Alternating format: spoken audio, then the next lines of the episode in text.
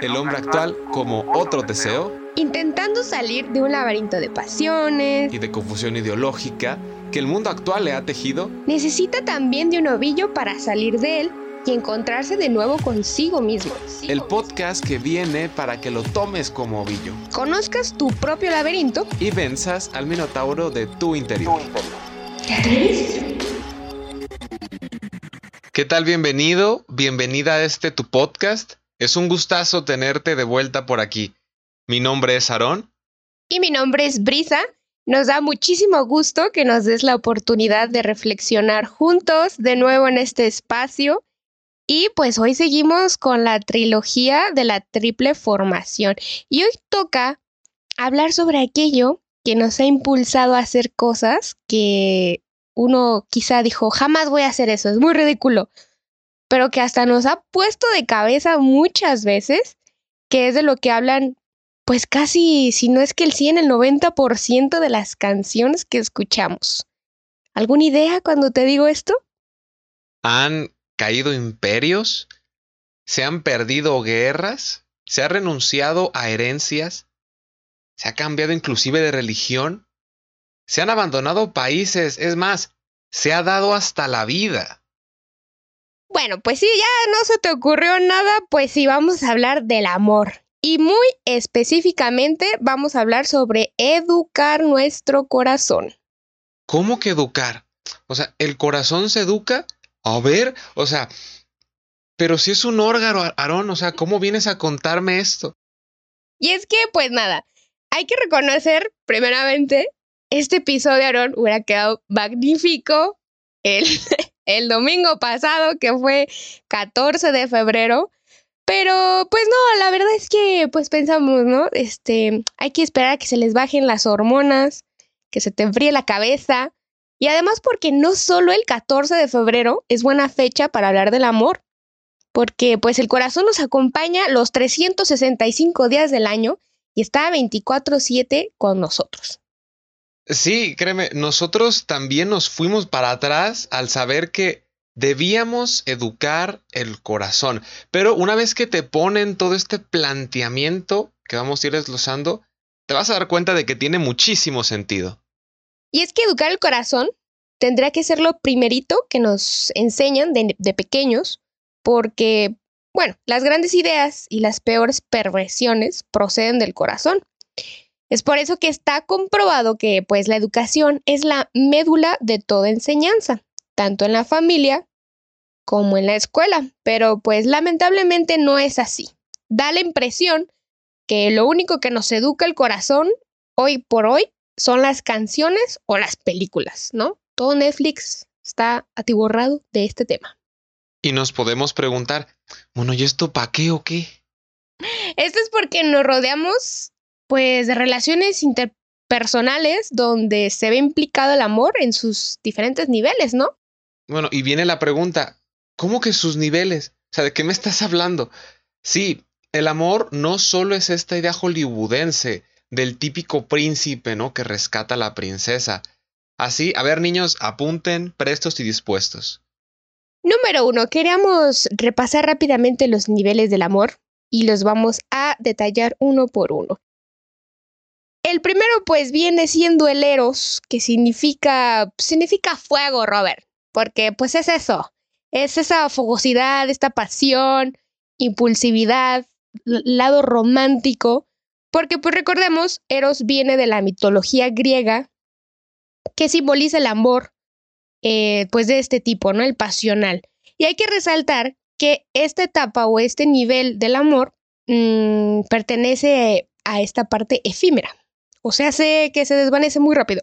Número dos, estorje, estorje, como tú gustes ponerle, que viene directamente heredado por los griegos, ya ven que nos encanta tantísimo, que lo clasificaron como un amor más fraternal, amistoso, ¿no? Esta parte pues, más comprometido. Es el amor que crece con el paso del tiempo y se experimenta en las relaciones familiares o en la amistad. El número tres tenemos el amor filial o filia, que simboliza el amor que busca pues este bien común y se caracteriza por ser desinteresado. Un ejemplo de este amor, pues aquellas amistades que quizá tú tienes que han durado toda la vida, ¿no? Esos, esos amigos que dices, lo conozco desde el kinder. y vas en la primaria, no te creas. no, que ya vas en la universidad y pues lo conoces desde hace mucho tiempo, ¿no? Y es desinteresado. Ojo, ese es clave. Número cuatro es el ágape, es el goal, es el ideal, es la meta a la cual tú y yo tenemos que aspirar. Pero tristemente, o es el menos conocido o es el que menos se habla al respecto, es el amor más puro, más perfecto, es el más incondicional que existe. Este tipo de amor es hermosísimo porque no busca el placer propio, sino que la satisfacción de esa persona está en el dar ese mismo amor. Muchas veces en el librito, en la teoría, está primero la cabeza, la parte del cerebro, la reflexión, la parte lógica, ¿no? Entendemos esta parte. Después viene el corazón y al final el accionar. Pero en la práctica está todo hecho una mezcolanza, todo está revuelto, como los huevos que me desayuné esta mañana, y pues accionamos en base a lo que nos dice el corazón y después reflexionamos y al rato ahí andamos, ¿no? ¿Qué onda, Rey? O sea, ya, la cajeteamos, ¿todo bien en casa?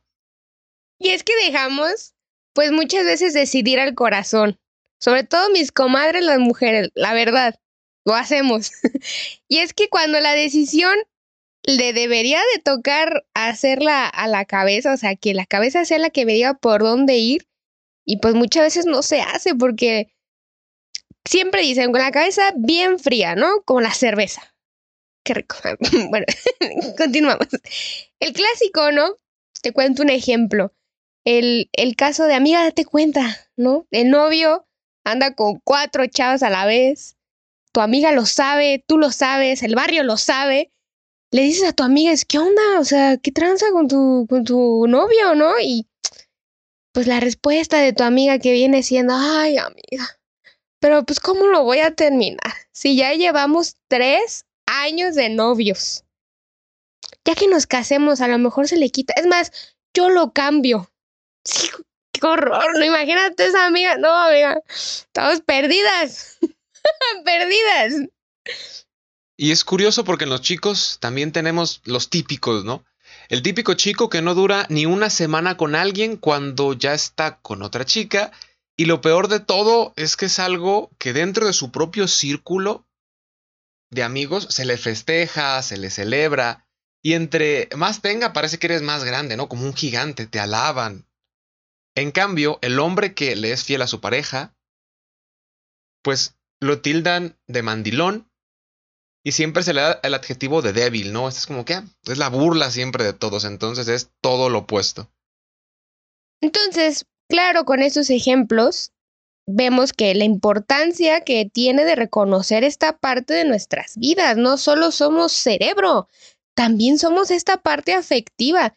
Y hoy pues queremos profundizar sobre todo en las dos principales desviaciones, o sea, el desorden que traemos y aquí que es peligroso, ¿no? Vamos a hablar del sentimentalismo y sensualidad.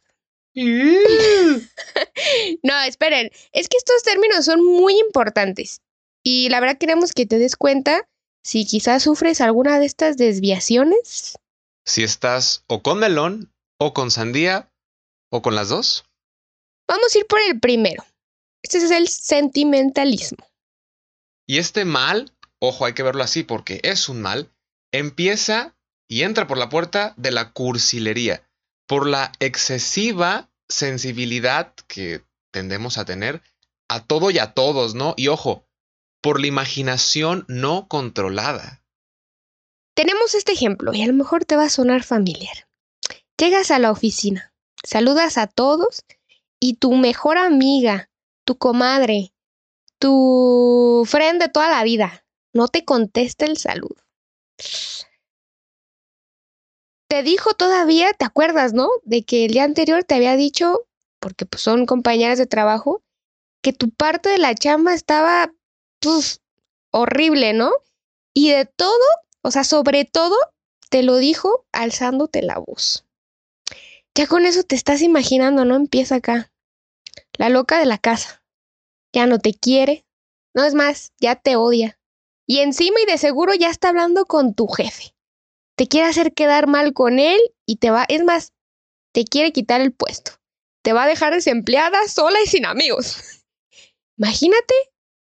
Todo esto provocado porque quizá pues no te saludó simplemente porque es jueves, ya está medio cansada, no le está yendo bien en su, en su casa y aparte pues ya te ven en el trabajo, pues, no le toma quizá importancia a saludarte, ¿no? Y yo hablo en defensa de este tipo de personas porque la verdad no somos muy afectivas en el caso de que, ay, todos los días, ay, amigui, buenos días. Pues hay gente que decimos, pues ya te vi ayer, te vi hoy, ya llegaste, qué bueno, me alegro, pero no lo digo. Y ojo, o sea, cheque esa imaginación y sensibilidad con todo, hay que tenerla muy presente. Hay que pensar cómo sería la vida en general para una persona con este tipo de desviaciones, bien lo comentaba Brisa. El hombre, y esto es muy común, el hombre tiende a tener la cabeza y la lógica un poco más frías. El otro típico, estás con tu pareja, van caminando por la calle y te dice, oye, qué rico huelen los tacos, ¿verdad? Y el hombre responde, pues sí, ¿no? Son tacos de trompo, pues es obvio. Y al rato la chica con cara larga y el hombre pregunta, ¿qué tienes? A lo que ella responde, nada. Y ya. Así tenemos los ingredientes perfectos para generar un conflicto, porque el chico jamás en la vida se imaginó que ella ya tenía hambre. Cualquier parecido con la realidad es mera coincidencia. Entonces, tenemos aquí dos lados de la imaginación no controlada. Y también hay que dejar algo claro, o sea, no, no podemos estar brincando de un polo a otro. O sea, no puedes irradiar amor porque lo has asesinado voluntariamente en tu alma al sentimentalizar todo y a todos. No puedes andar por la vida agüitándote por todo. Que si me vieron feo, porque me vieron feo. Que si me vieron bonito, porque me vieron bonito. Que si no me vieron. Ojo con eso, ¿eh? Vamos pues con la segunda desviación. Vámonos ahora hacia las tierras de la sensualidad y sobre todo del confusionismo. Eh, te caché. Ya andas de seguro imaginándote acá cosas bien pepas, ¿verdad? Y es que... Y es que qué triste porque el amor es la palabra más ensuciada y mal entendida de todos los tiempos. Según la sociedad, nos hemos creado el concepto de que el amor es mensajes bonitos, estos mimos, estas caricias, pero no olvidemos que las caricias son fáciles, las puede hacer todo mundo y no dicen nada. Porque cuando se pasa del éxtasis, porque cuando se me pasa el éxtasis, esa chispa, pensamos que se nos ha ido el amor y pues es el error más grande de toda la historia, ¿no? El, peor error que hemos cometido la mayoría de las personas. Y es que esta expresión que se usa muchísimo hoy en día, que es súper típica, ¿no? Hicimos el amor. A ver, hay que sentarnos, niña, hay que platicar. El amor ya está hecho. Tú no hiciste absolutamente nada. Wow, imagínate, ¿no? Te vas para atrás. Hay una gran mujer que, te quiero compartir. Esta mujer pues llegó a las grandes ligas, porque pues fue santa, ¿no? Y ella compartía que decía, eh, ella te compartía que amar es en primer lugar querer y no siempre sentir. Te lo dejo de tarea a ver quién lo dijo, ¿eh? Y hablando de santos, hay que aprovechar, pequeño paréntesis, queremos rectificar un dato del episodio pasado en el que hablamos de un santo, en realidad fue don Bosco quien realizó la pregunta de ¿qué harías si en este momento llegara el fin del mundo? A lo que Santo Domingo Sabio contestó que él seguiría jugando. Esta fue una respuesta de quien ha vivido una vida congruente, de quien le da la importancia a lo importante siempre, no solo cuando es apremiante. Bueno, después de este pequeño comercial, regresamos. Vamos a darte eh, después de haber analizado nuestras dos desviaciones, pues un par de recomendaciones, sobre todo consejos para que te ayuden a educar ese corazoncito tuyo de melón que tienes y pues que todos tenemos. Ojo pispireto y pluma en mano. Número uno. Primero, ama con amor noble. El amor no debe esclavizarte, hay que separar esa idea. Ese amor con cadenas y sensible se alimenta de ensueños y novelerías cursis. En el fondo ese amor es egoísta, aunque no lo querramos ver. No se busca, se da. Es un corazón que ama sin exigir nada a cambio. ¿Quieres de verdad que nazca el amor y que dure? ¿Quieres llegar a ese amor ágape del que te hablamos? Quita toda cursilería y ten a raya ese sentimentalismo del que te hablamos. Corre al primer instante en el que sientas que ese sentimentalismo comienza a abrazarte. Sobre todo un ejemplo, ¿no? Aquella novia que dice, no me ha contestado desde hace 30 segundos que le mandé el mensaje. Y pues el, chico todo atareado, trabajando, después estudiando, es que no me, no, no me dedicas tiempo. ¿Sabes, reina, de dónde lo saco? O sea, te doy los 10 minutos que tengo, pero te los doy enteritos, ¿no? También hay que tener, pues a raya, como dice Aarón, este sentimentalismo. Vamos con el segundo y va a ser el dominar tu corazón. Ojo, cuando yo digo dominar, no te estoy diciendo que mates ni nada de eso. O sea, dominar es encauzar, darle una dirección. Por ejemplo, a nadie se le ocurre que dominar, ¿no? A tus caballos es matarlos. Digo, por aquello que tengan un bello corcel en su patio. O, o, simplemente, pues la idea me la entiendes, ¿no? O sea, el hecho de ponerles brida, eh, ponerles la silla, o sea, no significa que lo estoy mmm, oprimiendo de su ser, simplemente le estoy dando dirección, camino, una guía, ¿no? Y eso es lo que te invito a que hagas con tu corazón. No, pues ya sé que soy para allá, pues vamos para allá, ¿no? A ver, aquí debe de estar y aquí es lo que se tiene que hacer en el momento, ¿no? Justo como te comentamos la vez pasada, hay que cuidar nuestra vista, domina tu curiosidad, vence la vanidad, sobre todo mis comadres, ¿no? Pero también ya, también los chicos, ahí se andan dando. Vamos a echarnos, para eso, vamos a echarnos un clavado, ¿no? A tu playlist, Spotify, a YouTube, a todo lo que ves. Quiero que seas honesto. Checa las cuentas que sigues en Instagram. ¿Qué es lo que más predomina? Saca tus conclusiones, ¿eh? No vas a decir, no vas a marcar y decirme. Esta fue mi conclusión. Reflexiónalo, quédate con esa idea. Tercero, conservar un corazón de niño, puro y transparente. Eso es lo más importante. Los licores más cerrados son los que mejor se conservan. Y con esto no queremos decirte que vayas y lo guardes en una caja fuerte y que lo dejes para siempre, ¿no? Sino que simplemente sepas dar en el momento adecuado y con las personas adecuadas ese corazón de niño que queremos que mantengas. Y es que es muy común, habemos personas que nos pasa, que cuando estamos muy felices y no cabemos de la emoción, andamos ahí, ¿no? Desbordándonos con todos, porque claro, pasé esa materia que está imposible, ya me habló mi crush y todo el mundo es de color de rosa. Y pues también tenemos la otra vertiente que cuando andas triste, nada te levanta, ni, ni el Red Bull que te da las nada. Te desbordas de esa tristeza y te vas hasta el fondo, hasta el subsuelo. Y ojo. Lo sano sería distinguir cada uno de los extremos y tratar de llevarlos, digamos, a un punto medio. Ni que la alegría se convierta en euforia, ni que la tristeza se convierta en melancolía. Cuarto, actuar sin egoísmo. Buscar el equilibrio afectivo. Esto es muy importante. Alguna vez alguien me compartió, un amigo muy querido, que si escucha esto, gracias, saludos. Él me compartía que él consideraba que todo ser humano es egoísta. Yo obvio me quedé así como que pensando, ¿no? Dije, no, espérate. Y me rehusaba a creer que eso era cierto. Después llegó a mí una meditación sobre este tema y te lo quiero compartir. Y es que es cierto, concluimos eso, todo ser humano es egoísta. Aunque hagas algo bueno por el otro, nunca va a ser 100% desinteresado.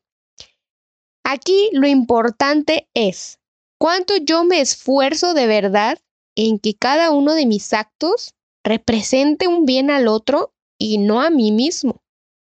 Esto no va a ser una tarea de un día, ni de un mes, quizá ni de años, pero quizás sea una tarea de toda una vida, el purificar todas tus intenciones o pues que sí, que tienes en, en tu actuar. Pregúntate lo siguiente, ¿todo te lo tomas personal? O sea, todo el drama que tiendes a tener en tu vida es en verdad por hechos que surgen o porque le empiezas a dar duro a la imaginación. O quizá normalmente no realizas tus proyectos o no te comprometes por miedo a que todo fracase. Vamos cerrando este episodio y te invitamos a que te examines y, evalúes del 1 al 10 qué tan equilibrado está tu corazón. Y considera lo siguiente. Familia, amistades, noviazgo, y si es que ya llegaste a bella etapa el matrimonio, adelante. También te vamos a dejar, como siempre nos encanta, dejarte una actividad que deberá refuerce lo que reflexionamos en este momentito. Y el día de hoy te queremos dejar también pues este segundo avillo, ¿no? Para tu día a día. Queremos compartirte algo que pues nos enseñaron a realizar tanto Aarón como a mí para que puedas evaluar tus días y es esta parte donde se fusiona, eh, si te acuerdas del episodio pasado y si no, regrésate, dale pausa y regrésate al episodio pasado que hablábamos de la reflexión. Es aquí en esta actividad o en, esta, en este ejercicio que se va a fusionar la parte reflexiva con esta parte afectiva que hablamos el día de hoy y se llama el balance del amor. Este balance tiene muchísimos beneficios. Te ayuda a no caer y a no estar cayendo en la misma piedra todos los días. Al menos no tan seguido, ¿no? Las acciones que realizas en el día a día te ayuda a profundizarlas un poco más y ver qué tanto aprovechaste el tiempo, en dónde se te fueron las cabras, el que tanto, qué tanto amé en el día o qué tanto me dejé llevar por mi egoísmo. A mí me encanta la, esta analogía, ¿no? Para mí, el balance del amor es este mantenimiento correctivo para tu corazón sobre los errores del día, pero al mismo tiempo es un mantenimiento preventivo para que no caigas en grandes errores de la vida, porque pues traes a raya, ¿no? El, el checklist de, a ver, ayer fallé en esto, puedo mejorar en esto. Y para ejecutarlo te recomendamos lo siguiente. Número uno, agradece por todo lo bueno recibido en el transcurso del día. Paso número dos, vas a repasar tu día desde el momento en el que abriste tus bellos ojazos hasta ese momento pero a manera de película. Quiero que tú seas un espectador de tu día. Número 3. Perdónate por aquello que pudiste haber hecho bien, pero no lo hiciste. Pero también felicítate por aquello que salió de maravilla gracias a tu esfuerzo. De igual manera, también perdona a aquellas personas que quizá pues, no se portaron tan bien contigo, pero para que lo vayas dejando, ¿no? Esta parte de perdonar y digas, bueno, no, no a todos se nos da el ser buenos eh, todos los días.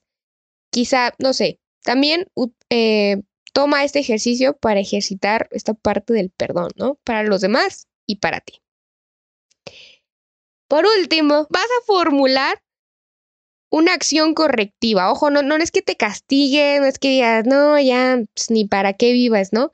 No, simplemente si fallaste en algo y se puede reparar, y si al día siguiente tienes oportunidad, sería bueno que lo hagas. Y si la falla fue simplemente interna, o sea, de tu persona, ¿qué vas a hacer para el día de mañana no caer en lo mismo? Y esto serían básicamente todos los pasos. Con esto nos despedimos, no sin antes recordarte que no te canses nunca de estar empezando siempre. Mucho ánimo. Hasta el próximo. Un abrazo, hasta luego. Oye, oye, oye, te invitamos a escuchar un nuevo episodio cada domingo. Por favor, no dudes en mandarnos ya sea un correo al odiariadna.gmail.com o un mensaje directo por Instagram. Nuestra cuenta es arroba ovilloariadna. Nos encantará muchísimo que cada meta cumplida la presumas en tus stories y nos etiquetes. ¡Chao!